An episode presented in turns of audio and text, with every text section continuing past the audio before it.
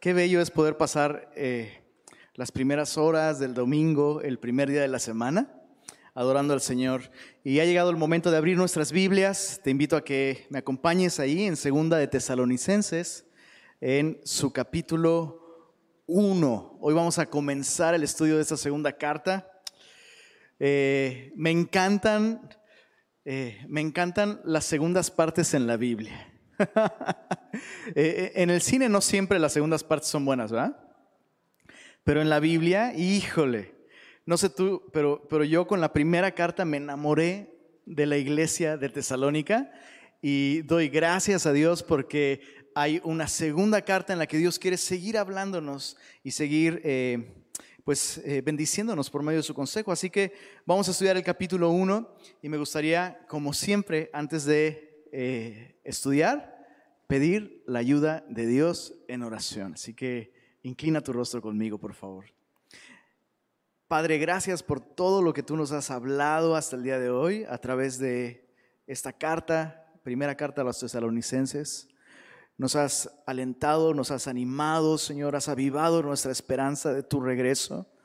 Y ahora, Señor, eh, queremos poner en tus manos esta segunda carta y rogarte que abras nuestros ojos para poder ver las maravillas de tu ley, de tu palabra, de tu consejo, y que sigamos eh, como en un espejo, Señor, contemplando tu gloria y siendo transformados en esa misma imagen. Señor, háblanos, te lo rogamos en el nombre de Jesús. Amén. Ya estamos muy familiarizados con esta iglesia, así que no vamos a ahondar muchísimo en su contexto.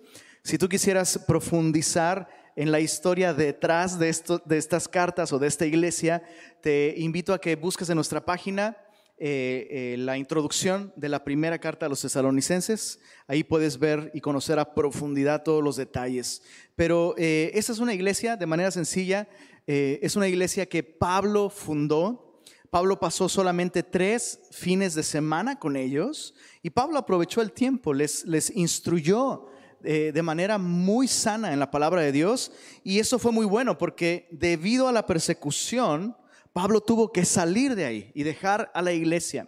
Y eh, Pablo en su intento por cuidarlos a la distancia, les escribe esa primera carta eh, para animarles, para alentarles, para afirmarlos en la esperanza del regreso de Jesús.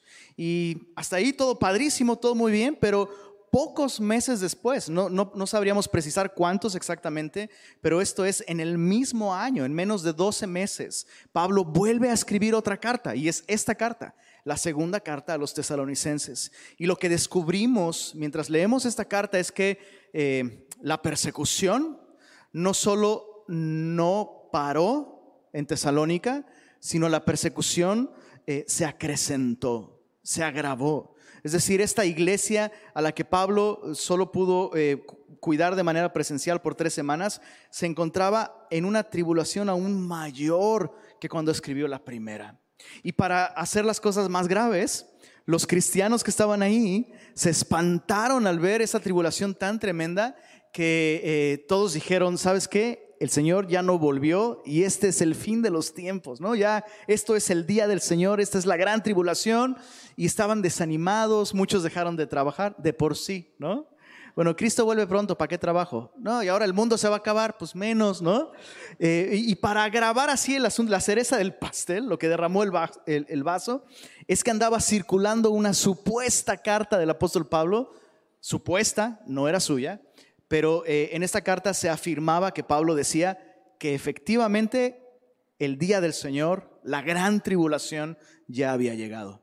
Entonces Pablo va a resolver principalmente ese asunto en el capítulo 2, pero hoy vamos a ver el capítulo 1 y llama la atención que lo primero que Pablo hizo fue hablar palabras de consuelo y de afirmación a esta iglesia sufriente. Eso, eso fue lo primero en lo que él se enfocó. Porque un creyente cuando está atravesando tribulación o prueba o sufrimiento, se ve más tentado, ¿sabes? A, claudicar en su fe, a desmayar. Y entonces Pablo lo primero que va a hacer es, es justamente esto, alentar, afirmar a esta iglesia. Y lo hace por medio de cuatro cosas. Para quienes toman notas, estas son las cuatro cosas que vemos que Pablo hace para alentarlos. Lo primero es expresarles su gratitud. Lo segundo es que Pablo les expresa su reconocimiento. Pablo reconoce que esta iglesia está siendo sostenida por Dios, están creciendo. Lo tercero es que Dios, eh, Pablo, perdón, les da perspectiva, les ayuda a ver con una correcta perspectiva los problemas que están atravesando. Y finalmente, eh, en los versos 11 y 12, Pablo ora por ellos. Veamos el primer punto. Pablo eh, les expresa su gratitud. Desde el, desde el verso 1 dice, Pablo, Silvano y Timoteo, a la iglesia de los tesalonicenses, en Dios nuestro Padre y en el Señor Jesucristo, gracia y paz a vosotros de Dios nuestro Padre y del Señor Jesucristo. Me llama la atención que esta salutación tan común de Pablo, ¿no? Es, eso es lo, lo estándar para Pablo, contiene una gran verdad que necesitamos recordar especialmente en tiempos de prueba. Está ahí en el verso 2. Gracia y paz a vosotros de Dios nuestro Padre y del Señor Jesucristo. Es en momentos de tribulación y de aflicción en los que necesitamos paz. ¿Estás de acuerdo? Es lo que buscamos, es lo que anhelamos. Y Pablo nos está mostrando aquí cómo es que el hombre puede experimentar paz. Y la respuesta es por medio de la gracia de Dios. El hombre no va a tener paz. Escucha esto, nuestros problemas pueden terminarse y aún así no tener paz. ¿Te ha pasado? que dices, oye, todo está bien en mi vida y no estoy, no estoy tranquilo, no estoy satisfecho, no tengo paz. ¿Por qué? Porque el hombre solo puede experimentar paz cuando experimenta la gracia de Dios. ¿Qué es la gracia de Dios? La gracia de Dios la han definido muy acertadamente como cuando Dios nos da lo que no merecemos. Y eso es algo que tú y yo necesitamos recordar en momentos de aflicción. ¿Cuántas veces has dicho, uy, me está pasando esto porque seguro Dios me está dando mi merecido? Sí, seguro Dios me está castigando por esto o por aquello. Y Pablo dice, no, no, no. Lo que un creyente tiene siempre de parte de Dios en Cristo es gracia. En Cristo, Dios nos ha dado lo que no merecemos. No merecemos su amor no merecemos su cuidado, no merecemos su sabiduría, no merecemos su dirección, no merecemos su paz, pero Él nos la da en Cristo gratuitamente. Y qué importante es, insisto, cuando, cuando un cristiano está sufriendo, que recuerde que su relación con Dios depende de la gracia que nos fue dada a través de Jesucristo. Pero entonces en el verso 3 eh, Pablo les expresa su gratitud, como te decía. Debemos siempre dar gracias a Dios por vosotros, hermanos, como es digno, por cuanto vuestra fe va creciendo y el amor de todos y cada uno de vosotros abunda para con los demás. La gratitud que Pablo expresa por esta iglesia es muy específica. Pablo no está agradecido con Dios por ellos, simplemente porque sí. Pablo menciona dos cosas muy puntuales. Su fe va creciendo y su amor abunda para con todos. Pablo puede agradecer a Dios que ve este crecimiento y esta madurez aún en medio del, sufrimiento. ¿Cuántos hemos dicho, Señor, yo quiero crecer en la fe? ¿Alguna vez has dicho eso? ¿O alguna vez le has pedido al Señor, Señor, quiero crecer en la fe? Si ese es tu deseo el día de hoy, levanta tu mano. Solo quisiera saber si, si, estamos en el mismo canal. Padrísimo. Eso es algo bueno. Desear que nuestra fe crezca es algo bueno. Pero, ¿cómo, cómo crece la fe? Pregunta. ¿Cómo crece la fe? Bueno, la Biblia nos dice que la fe viene por el oír y el oír por la palabra de Dios. Pero o sea, eso está padre. Al escuchar la palabra de Dios, al poner atención a lo que Dios dice en su palabra, eh, viene la fe. Pero así no es como crece la fe. Así viene. Poniendo atención a la Biblia, marcando nuestra Biblia, memorizando nuestra Biblia, viviendo nuestra Biblia, todo eso está bien. Pero, ¿sabes? La fe no crece solamente por oír, sino al ejercitarse. Y Dios lo que está haciendo con los tesalonicenses es prácticamente eh, llevarlos a una situación en la que ellos pueden ejercitar su fe. ¿Cuántos aquí hacen ejercicio? Ah, sí, no, no. levantamiento de taco, ¿no? Este, molienda de café. Eh, bueno, alguna vez hice ejercicio, hace muchos años, cuando había gimnasios, todavía hay gimnasios, ¿verdad? Sí, eso todavía existe.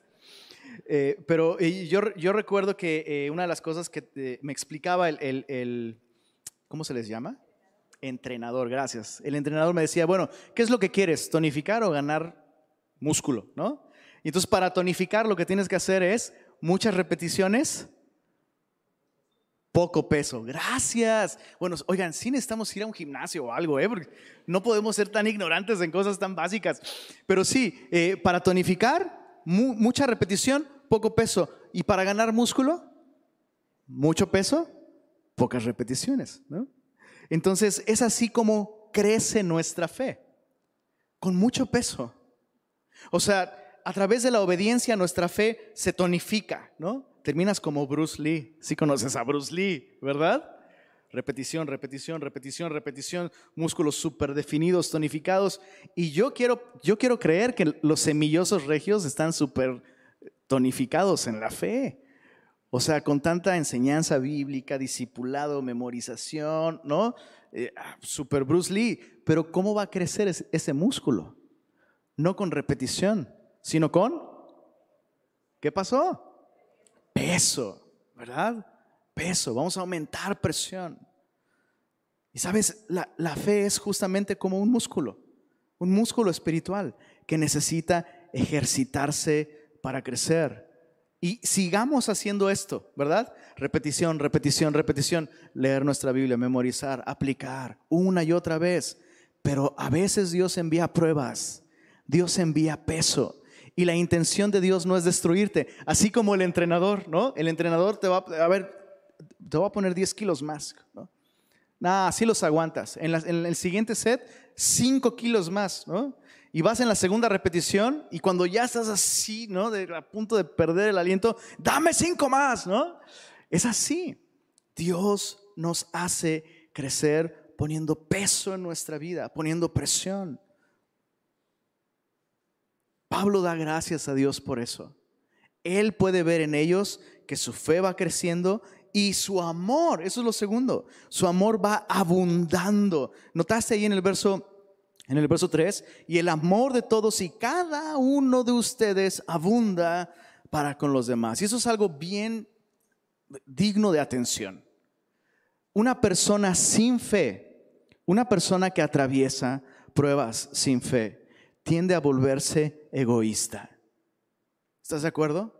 Cuando una persona sin fe atraviesa por problemas y por tribulaciones, empieza a volverse consciente de sí misma, de sus anhelos, de sus necesidades, de su debilidad, de su sufrimiento y tiende a volverse ensimismada.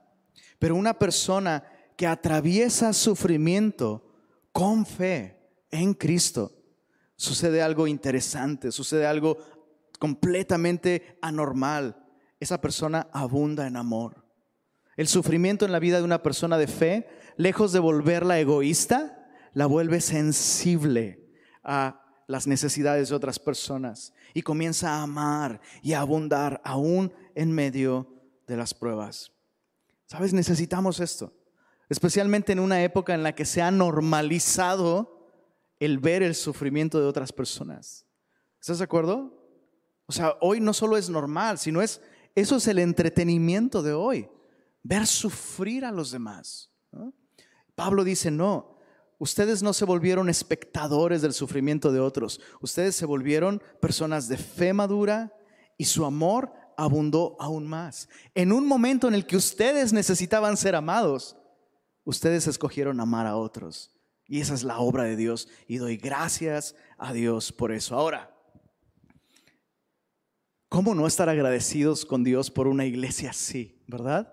¿Cómo no estar agradecidos con Dios cuando Dios está haciendo algo como este, como esto? Y me llama la atención que justamente esto es el resultado de la oración del apóstol Pablo en su primera carta. Pablo oró por estas cosas. ¿Lo recuerdas? En el capítulo 3 de Primera de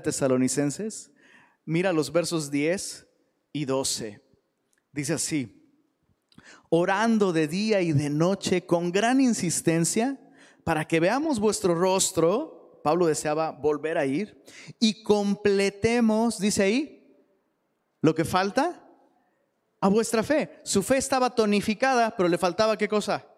Músculo, ¿no? Le faltaba masa muscular a su fe. Y Pablo pensaba, bueno, Dios nos va a usar para ir con ellos y pues seguir el entrenamiento. Y Dios dijo, sí quiero que su fe se complete, ¿no? Que ganen, que ganen peso, que ganen músculo, pero lo voy a hacer no por medio de ti, Pablo, sino por medio de pruebas. Entonces fíjate, él oró para que su fe creciera, Dios contestó esa oración. Y luego en el verso 12, y el Señor os haga crecer y abundar en qué cosa? En amor, unos para con otros y para con todos. ¿Y qué hizo Dios? Exactamente eso. Los hizo abundar en amor y, esto a través de la prueba. Entonces la gran enseñanza aquí para nosotros es que eh, Dios no siempre va a contestar nuestras oraciones como pensamos, pero Dios siempre va a contestar nuestras oraciones. Pablo está expresando su gratitud a Dios de un modo en que los tesalonicenses sepan estas cosas. Tal vez ellos no se habían dado cuenta, tal vez ellos habían olvidado, ah, Pablo oró por estas cosas en la primera carta y Dios contestó. Pero al agradecer a Dios lo que Él está haciendo en ellos, ellos pueden entonces cobrar aliento. Yo quisiera animarte a que hagamos esto. Tomemos estos ejemplos como una guía para alentar a otros que están en algún tipo de tribulación o de prueba. Expresemos nuestra gratitud. Hagámosles saber que damos gracias a Dios por lo que Él está haciendo en sus vidas. Lo segundo que Pablo hace para alentar a esta iglesia está en el verso 4.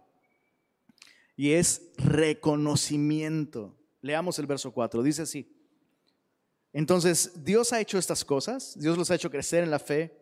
Dios los ha hecho abundar en amor. Tanto, verso 4, que nosotros mismos nos gloriamos de vosotros en las iglesias de Dios por vuestra paciencia y fe en todas, plural, vuestras, plural, persecuciones, plural, y tribulaciones, plural, que soportáis.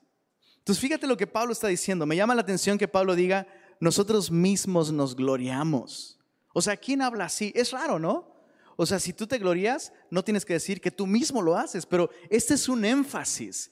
Es como si el papá de pronto se volviera fan de su hijo. Es lo que está sucediendo aquí. O sea, Pablo está diciendo, hey, nosotros somos los fundadores de esta iglesia, yo soy su pastor, nosotros somos sus maestros.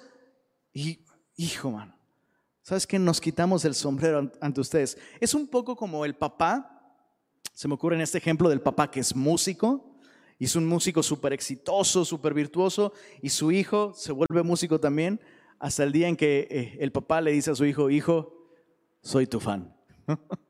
papá, pero si tú, tú eres el chido aquí, no, no, no, no, soy tu fan, las cosas que estás haciendo son increíbles. Y es como si Pablo estuviera haciendo esto con los tesalonicenses, expresándoles este reconocimiento sincero.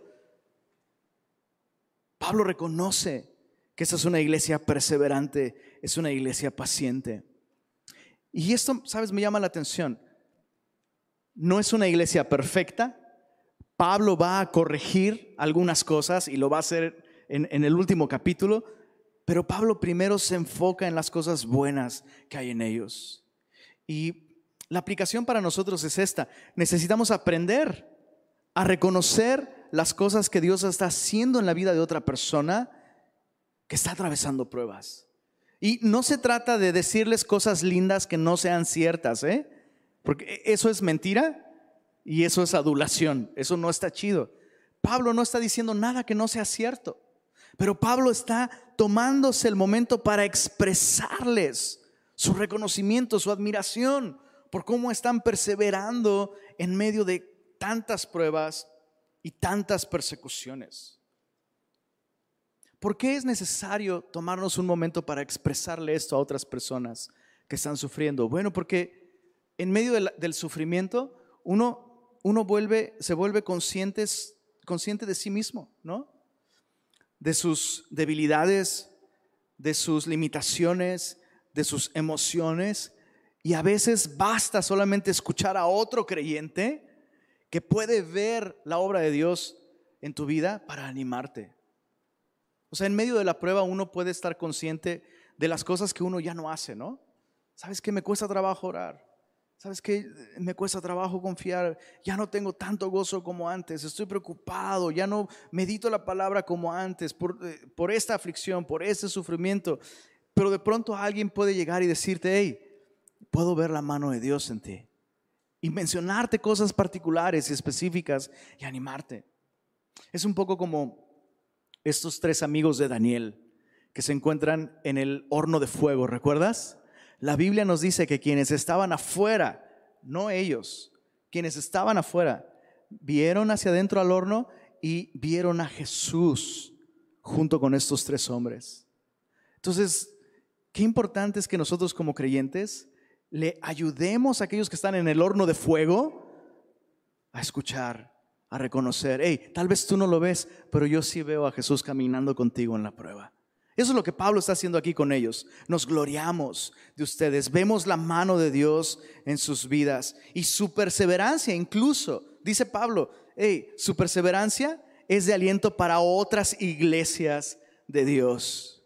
Entonces, fíjate, alguien que sufre necesita saber lo que Dios está haciendo en su prueba y saber que su prueba es de aliento y es de bendición y de utilidad en la vida de otras personas. No asumas, insisto, que aquel que está sufriendo sabe estas cosas o ve estas cosas. Entonces, número uno, gratitud. Doy gracias a Dios por ti. Número dos, reconocimiento. Puedo ver que Dios te está sosteniendo. No es fácil, claro, pero puedo ver que la gracia de Dios está obrando en ti de esta manera específica. Número tres, perspectiva. En los versos 5 al 10, vamos a leer toda esta sección. Em, realmente es la sección más compleja, por así decirlo, versos 5 al 10. Dice así, esto es demostración del justo juicio de Dios. ¿A qué se refiere con esto?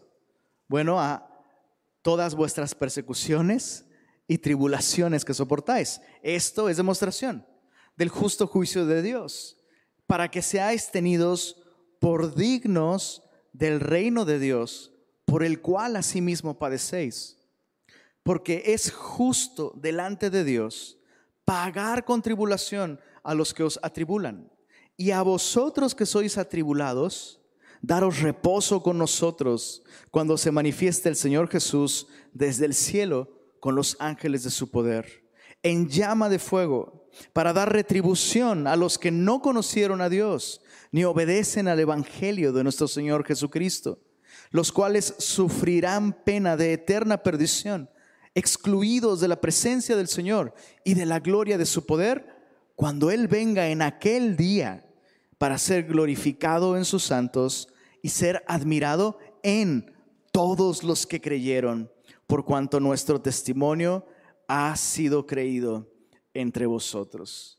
Es, es, una porción muy bella en la que Pablo le recuerda a estos creyentes, lo que ustedes están sufriendo el día de hoy no es el final de la historia. Hay un futuro, hay una esperanza para ustedes. Y Pablo los enfoca en eso, les da esa perspectiva. Pero hay un par de cosas que me llaman la atención aquí que sería bueno considerar. Y la primera es que eh, Pablo primero les quita esta eh, idea equivocada sobre que el sufrimiento es una prueba de que Dios los ha abandonado o de que no sean dignos del reino de Dios. Solemos pensar eso, ¿no? Como que es fácil estar en algún tipo de sufrimiento y pensar, hijo, seguro eso, seguro Dios Dios me está castigando por ser un mal cristiano, no soy digno de su reino. Y Pablo primero les dice, no, su sufrimiento no significa que, no sean dignos de su reino, es todo lo contrario, ¿lo viste ahí en el verso 5? Estas tribulaciones y estas pruebas son demostración del justo juicio de Dios para que seáis tenidos por dignos del reino de Dios. Pablo no está diciendo que el sufrimiento los hace dignos, Pablo está diciendo que el sufrimiento revela que Dios ha determinado que ellos son dignos de padecer por el reino de Dios. Hay distintas causas de sufrimiento en el mundo. Eh, causas naturales, o sea, vivimos en un mundo caído y tenemos un cuerpo caído y entre más pasa el tiempo, pues más caído, ¿no? Todo bien caído, ¿no? Vivimos en un mundo caído. Simplemente, o sea, podemos garantizar que vamos a sufrir. Y insisto, entre más pasa el tiempo, ¿cuántos dicen amén? ¿Verdad? Mi, mamá y mi papá eh, suelen viajar, bueno, les gustaba mucho viajar hasta que mi mamita empezó con problemas de salud bien serios, bien serios. Y eh, te encargo que la lleves en tus oraciones, por favor. Pero justo esta semana platicaba con mi papá y me decía, ay, ¿cómo les fue en Cancún? Ah, qué padre, qué bueno. No, hombre, a nosotros nos encantaría andar viajando, nos hubiera gustado acompañarles, pero pues bueno, ahora nuestros viajes son a las clínicas y a los especialistas de todo el país, ¿no? dice mi papá. Ahora esas son nuestras salidas. Eh, pues sí, eso significa simplemente que ya llevas mucho tiempo en circulación, ¿no? Es parte natural. Hay sufrimiento que simplemente es, eh, simplemente es, un recordatorio de que sigues en el planeta Tierra. Eso es todo. No hay necesidad de pensar, ¿no? Ay, Dios me está enviando esto. Por... No. ¿Cuántos años tienes? 60. Bro, esto no es castigo de Dios, es la caída, punto. Sí, pues la caída que tuve el otro día en mi casa. No, no es esa, es vivimos en un mundo caído. Causas naturales. Lo segundo, causas morales. Nuestras decisiones tienen consecuencias. Es así. Especialmente cuando tú y yo hacemos cosas que sabemos que no deberíamos hacer. Va a haber consecuencias de eso. Y no solo nuestras decisiones, las decisiones de terceros también pueden traer consecuencias en nuestra vida. Pero la razón por la que estos tesalonicenses estaban sufriendo no era causas naturales, no era causas morales, era la causa de Cristo, causas espirituales. Jesús dijo en el Sermón del Monte, Mateo 5, versos 11 y 12, bienaventurados sois cuando por mi causa os vituperen y os persigan y digan toda clase de mal contra vosotros mintiendo. Gozaos y alegraos. No dice reprendan, aten, ¿verdad? Dice, gócense, alégrense, porque vuestro galardón es grande en los cielos, porque así persiguieron a los profetas que fueron antes de vosotros. Entonces lo que Pablo está haciendo aquí en Segunda de Tesalonicenses es justamente recordarles esto. su sufrimiento no es un indicio de que no sean dignos, lo contrario. Son dignos de sufrir por el reino de Dios porque son auténticos creyentes y hay una recompensa para ustedes en el cielo. Pablo menciona esta recompensa eh, en dos sentidos. Es una recompensa doble. En el verso 7 vemos la primera. Mira, Dice, y a vosotros que sois atribulados, daros reposo con nosotros cuando se manifieste el Señor Jesús desde el cielo con los ángeles de su poder. Qué interesante. ¿Sí, leíste lo que Pablo está diciendo ahí? ¿Cuál es esta, cuál es esta recompensa? ¿Qué, ¿Qué es lo que está diciendo Pablo para animarlos? ¡Hey, ánimo! Jesús va a volver y Jesús les va a dar reposo. Qué interesante que no dijo junto con Él, sino dice ahí, con nosotros. ¿Por qué Pablo se expresaría de esa manera? O sea, uno pensaría que lo más llamativo de esta esperanza es que vamos a estar con Jesús. Y sin duda vamos a estar con Jesús. Pero Pablo aquí enfatiza otro aspecto. Vamos a estar juntos. Como cantábamos al principio. Cerquita de Dios. Será lo que soñamos. Si nos dejan te llevo de la mano, corazón. ¿no? Pablo está diciendo, hey, chicos, vamos a estar juntos por la eternidad. Sabes, es muy probable que la tribulación y la persecución en esta ciudad fue tan cruda en contra de la iglesia que algunos cristianos perdieron la vida por causa de su asociación con Cristo. Y Pablo quiere animarlos con esta esperanza. Hey, vamos a estar juntos en la eternidad. Sí, Jesús va a estar ahí, Todos vamos a disfrutar de Jesús, pero vamos a estar juntos, vamos a reposar juntos. Y qué increíble aliento viene cuando tú y yo reconocemos esto, que hoy trabajamos juntos, servimos juntos, adoramos juntos, predicamos juntos, esperamos juntos el regreso de Jesús, pero en la eternidad disfrutaremos, ¿qué crees? Juntos. ¿No te anima eso? Voltea a ver a la persona que está a tu lado. Vas a pasar la eternidad con ella. ¿Qué pasó? Algunos así de... Yo pensé que la cruz se iba a cargar nomás de aquí hasta que... Ah, no sé. ¿Sabes? E, esto debe transformar la perspectiva con la que vemos la iglesia el día de hoy. El día de hoy, escucha esto, no existe un, grupo, un grupo de personas más importante con el que estar el día de hoy, en este momento, a las 13 con 3 minutos del día, que la iglesia.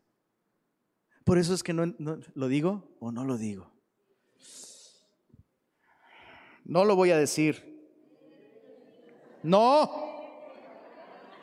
Que no. Sí lo voy a decir. Nomás por, por ustedes. Me convencieron. Nunca voy a lograr entender a, la persona que se dice cristiana y huye de la comunión con la iglesia.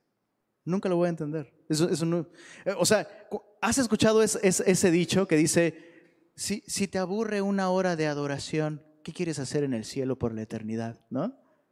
Si te aburre, no sé, pasar una hora orando, ¿qué quieres hacer en la eternidad? Pues podríamos decir lo mismo con la comunión con otros creyentes. Si no soportas una hora, o sea, la tienes que sufrir con otros creyentes, pues como, ¿qué vas a hacer en el cielo entonces? Vamos a estar juntos, chicos, juntos. Eso va a ser maravilloso. Bueno, esa es, una recompensa, esa es una esperanza para nosotros. Lo segundo es la glorificación. Podría seguir más con lo de estaremos juntos, pero glorificación en el verso 10 dice, por lo cual, perdón, verso 10, cuando venga en aquel día para ser glorificado, mira lo que Pablo dice, en sus santos y ser, ¿qué cosa? Admirado en todos los que creyeron. Eso es increíble. Cuando Cristo vuelva, no solo habrá una gran reunión y todos estaremos juntos, Cristo será glorificado en nosotros y esto me vuela la cabeza. Cristo será admirado en nosotros. Eso es increíble. Eso significa que al final, al final, la gente no va a admirarnos a nosotros, ¿eh?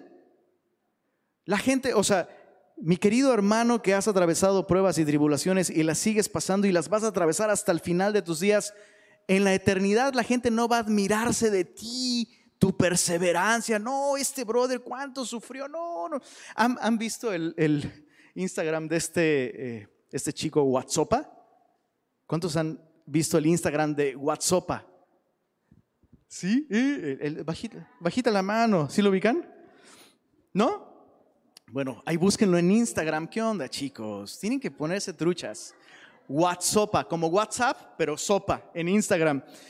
Básicamente es un comediante y, el cuate toma situaciones y frases que normalmente eh, la gente se queja, ¿no? Como, no sé, mi auto siempre se descompone. Y el cuate dice, eso no es nada.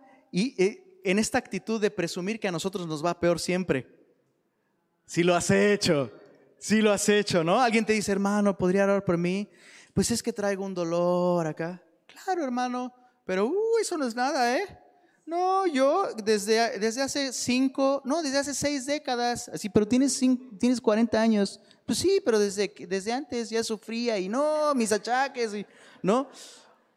Y, presumimos nuestros, nuestros sufrimientos peor.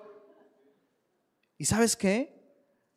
En la eternidad, nadie va, las historias que se van a contar, las cosas que la gente va a admirar, no va a ser nuestra perseverancia, nuestras lágrimas, nuestro sufrimiento, nuestras broncas, no. La gente no se va a admirar de lo que nosotros sufrimos, la gente se va a admirar de lo que Cristo sufrió en la cruz para comprarnos, darnos un corazón nuevo, darnos esperanza y darnos vida. En la eternidad la gente se va a admirar de Él, de Jesús. En la eternidad va a ser evidente, va a poder admirarse todo lo que hoy tú y yo no podemos ver, ¿verdad? Hay, algunas cosas que podemos ver cuando alguien está en prueba. Hay algunos destellos de lo que Cristo está haciendo, pero en aquel momento se va a correr el velo y la gente va a admirarse de Jesús, de cómo Él nos sostuvo, de cómo Él es fiel. Él fue fiel. Así que aun si hoy no puedes ver a Cristo en tu vida en medio de la prueba, puedes descansar en que Cristo te sostiene, Cristo te salva Cristo te guarda y por la eternidad vamos a festejar eso. Vamos a festejarlo a Él.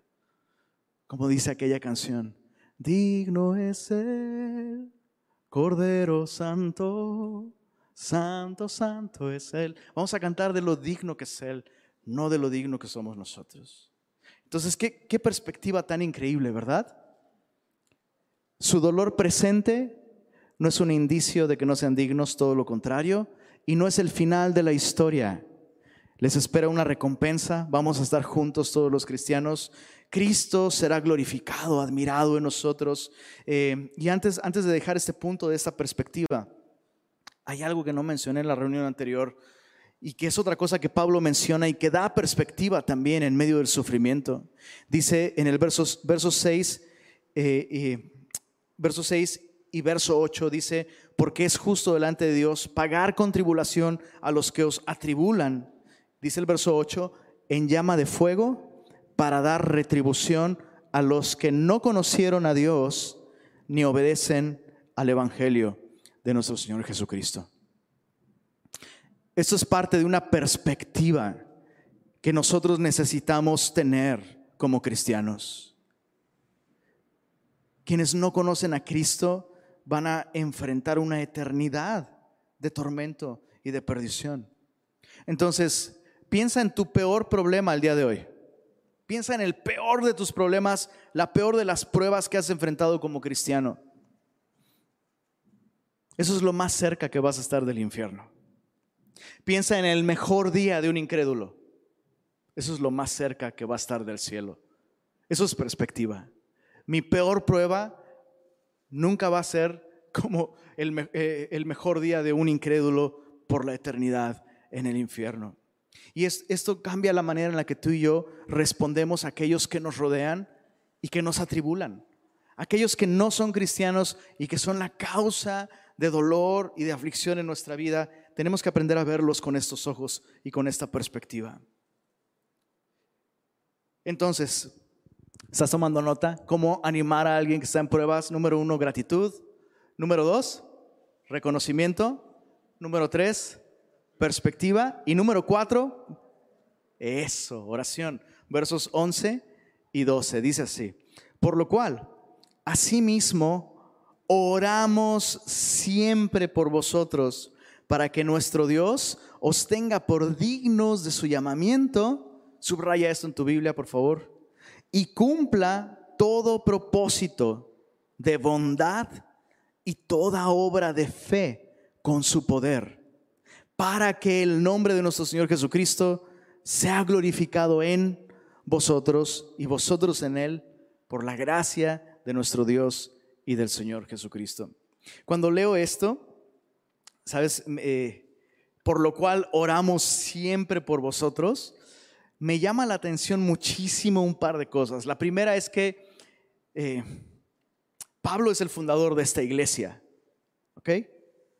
Pablo estuvo solamente tres semanas con ellos, los deja por causa de la, de la persecución, tiene que salir de ahí, les manda una carta, pero la persecución y las broncas y los problemas aumentan con este, con este bebé recién nacido, ¿no? Y la respuesta de Pablo a todo esto, después de, doy gracias a Dios por ustedes, ¿no? Reconozco esto, hey, tomen en cuenta esto, tengan perspectiva, pero Pablo no interviene en la situación. O sea, Pablo podría haber hecho un alto. ¿Saben qué? Los tesalonicenses están atravesando peor tribulación que antes. Creo que hay que ir y visitarlos, estar con ellos, animarlos. O vamos a levantar una ofrenda, ¿no? Han perdido sus trabajos, están atravesando una gran aflicción. Hay que enviarles ayuda económica, algo. Pero Pablo lo que dice es, por lo cual, ¿no? a la vista de todo esto, oramos siempre por vosotros y, yo estaba, recordando que este es el estilo de Jesús muchas veces. déjame hacer un ejercicio contigo. No, no de los de tonificar y no de esos. Pero déjame hacer este ejercicio. ¿Recuerdas las palabras de Jesús a Pedro? Pedro, Satanás te ha pedido para zarandearte como a trigo. Quiero que te pongas en los zapatos de Pedro, por favor. Si te llamas Pedro ya llevas la mitad de la chamba, pero de verdad, por favor, o sea, imagínate, imagina que Jesús está aquí de manera presencial y después de la reunión, como te encanta tener compañerismo con otros, ¿no? Y Jesús está donde están dos o tres en su, nombre, al final se sienta a tu lado y ¿cómo estás? Ay, a ver tus notas, no, qué chido, no sé qué. Y de pronto Jesús te dice, oye, y te mira a los ojos y te dice, Satanás, el mismísimo Satanás, no el de Doña Florinda, el de Adeveras. Te ha pedido por nombre, apellido, cuenta de Twitter, perfil de Facebook, CURP, te pidió a ti específicamente para zarandearte como a trigo. ¡Qué terror! ¿Estás de acuerdo? Y tú estarías... ¿Y? ¿No? O sea, ¿qué vas a hacer? no, no me digas que nomás me estás diciendo esto porque, ¿qué? ¿Qué? Pero no, no, no, no te preocupes, no te preocupes. Oré por ti. ¿Y eso, ¿Y eso a mí de qué me sirve? ¿No? Reprende, ata, echa. Jesús, voy a tener que reprenderte en tu propio nombre por, por no hacer algo más que orar, ¿eh? Chicos, ¿sí ¿están siguiendo la idea? Jesús, imagina que Jesús, Jesús te dice eso. Satanás te pidió nomás una hora contigo en el ring para darte como, no te preocupes, ya oré por ti.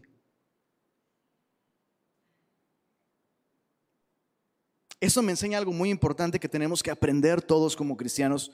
Perdónenme por lo que voy a hacer, pero lo voy a decir así de fuerte. Hay cosas que Dios permite en la vida de un creyente en las que no deberíamos intervenir si no es con oración. Hay cosas que Dios permite en la vida de otra persona en las que tú y yo no deberíamos hacer otra cosa más que orar. Y sí, claro, hay cosas en las que sí debemos intervenir. ¿Y cómo identificarlas? Orando primero.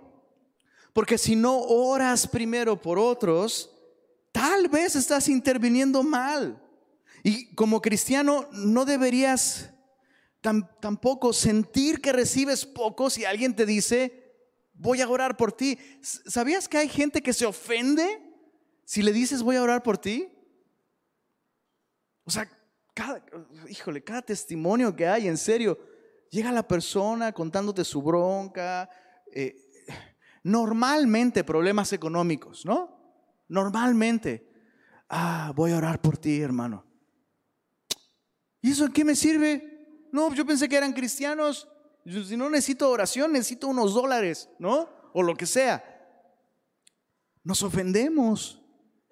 Se tiene esta idea equivocada de que la iglesia tiene la obligación de hacer mi vida más fácil y más cómoda y resolverme mis problemas en cualquier medida posible. Porque si no, ¿dónde está el amor?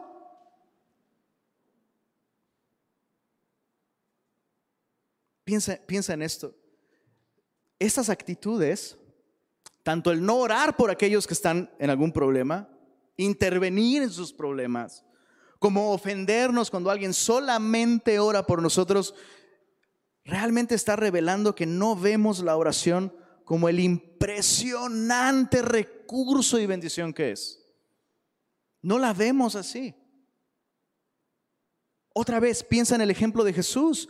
¿Tú crees que Jesús hizo poco por Pedro al orar por él? Es lo mejor que pudo haber hecho por Pedro. Y funcionó. Es más, nuestro mismo Señor Jesús, en la peor noche de su vida, ¿cuál fue la única intervención que pidió de sus discípulos? Orar. Entonces hay algo en la oración que no estamos viendo cuando la descuidamos, cuando la despreciamos. O sea, si tuvieras que escoger entre mil pesos o que ore por ti en este momento, así en caliente, ¿qué, quieres? ¿Te doy mil pesos o te doy mi mejor oración, bro? No, es un ejemplo, bro, no te emociones, ya. Así, sus ojitos así. Ve, pendiendo el carbón, mi amor, ¿no? Ahorita paso por el tomahawk. Si tuvieras que escoger entre la palanca, echar mano de esa palanca, de ese conecte, o la oración de un santo. Si tuvieras que escoger entre el favor de la persona pudiente en tu familia o en tu círculo, o el favor de Dios a través de la oración. ¿Cuál escogerías? No contestes, bro. Reflexiónalo. Reflexiónalo. Sabes, Pablo ofrece oración no solo porque Pablo sabe el poder de la oración. Hay algo aquí que quisiera resaltar. Pablo está orando solamente, entre comillas, por la iglesia, porque Pablo se dio cuenta de algo. En el verso 11 dice, Oramos siempre por vosotros para que nuestro Dios os tenga por dignos de su llamamiento. Te pedí que subrayaras lo siguiente, ¿recuerdas? Y cumpla todo propósito de bondad y toda obra de fe con su poder. Pablo podía ver con claridad que Dios estaba llevando a cabo todo propósito de bondad en medio de la prueba y a través de la prueba y toda obra de fe con su poder a través de las dificultades.